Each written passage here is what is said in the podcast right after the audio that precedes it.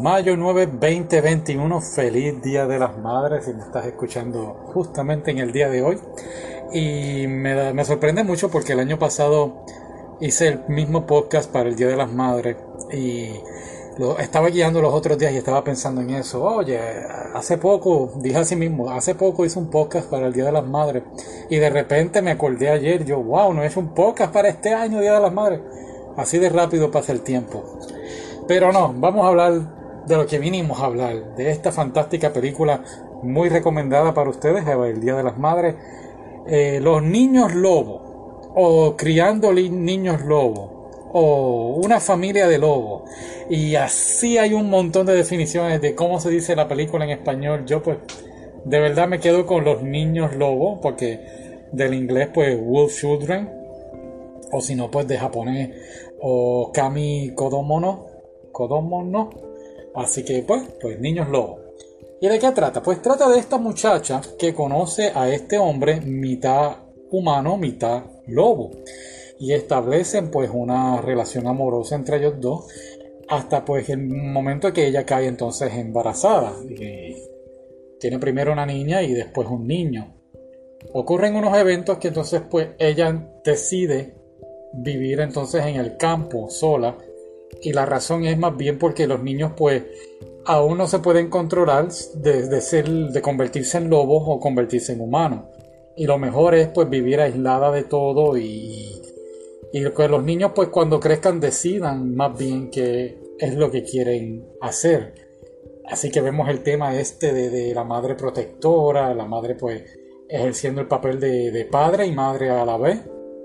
Así que Así que ese tema está muy bien planteado, muy bien plasmado, ¿no?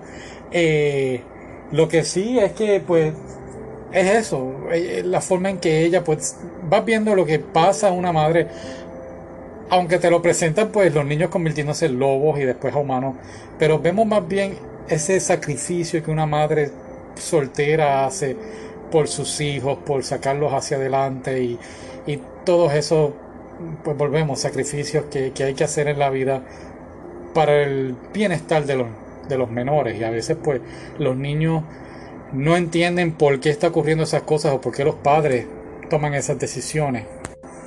Y, pues así es la vida, ¿no? Entonces pues al final pues los niños deciden qué camino van a tomar y, y eso fue un poquito lo que me molestó sin, sin decirte tanto el final. Eso fue lo que más me, me incomodó un poquito. Es que al final pues cada el niño y la niña pues toman unas decisiones en su vida que pues no sé podemos decir que fueron correctas por lo menos para uno de ellos no voy a decir quién eh, eh, tomó la decisión correcta pero sí pues hay que decirlo dejan aparte a la mamá como quien dice la abandonan entonces pues no te dicen no la abandonan porque pues vemos que todavía pues no quiero decir la visitan pero la procuran y eso pues fue lo más que me chocó porque quizás pues a, la edad que lo hicieron pues entiendo que era muy temprano. Hubiesen esperado un poquito más o por lo menos qué sé yo que el día de las madres le llevaran un ramo de flores o algo así. Así que me incomodó un poco el final. Pero así es la vida, ¿no? Uno se vuelve adulto y pues como decimos por ahí eh, es pan de las alas y se va volando del nido y, y pues abandona a los padres. No debe ser así. Y más en la cultura japonesa, se ve la cultura japonesa que, que no, que se enfatiza que hay que cuidar a los padres. Entonces, pues en esta película, pues no se ve. Eh, así que, pues, en ese sentido, pues no sé, no me gustó mucho. Pero muy bonita, casi, casi lloro. Sobre todo el final. casi. No lo lograste. Bueno, pues gracias por escuchar. Bye bye.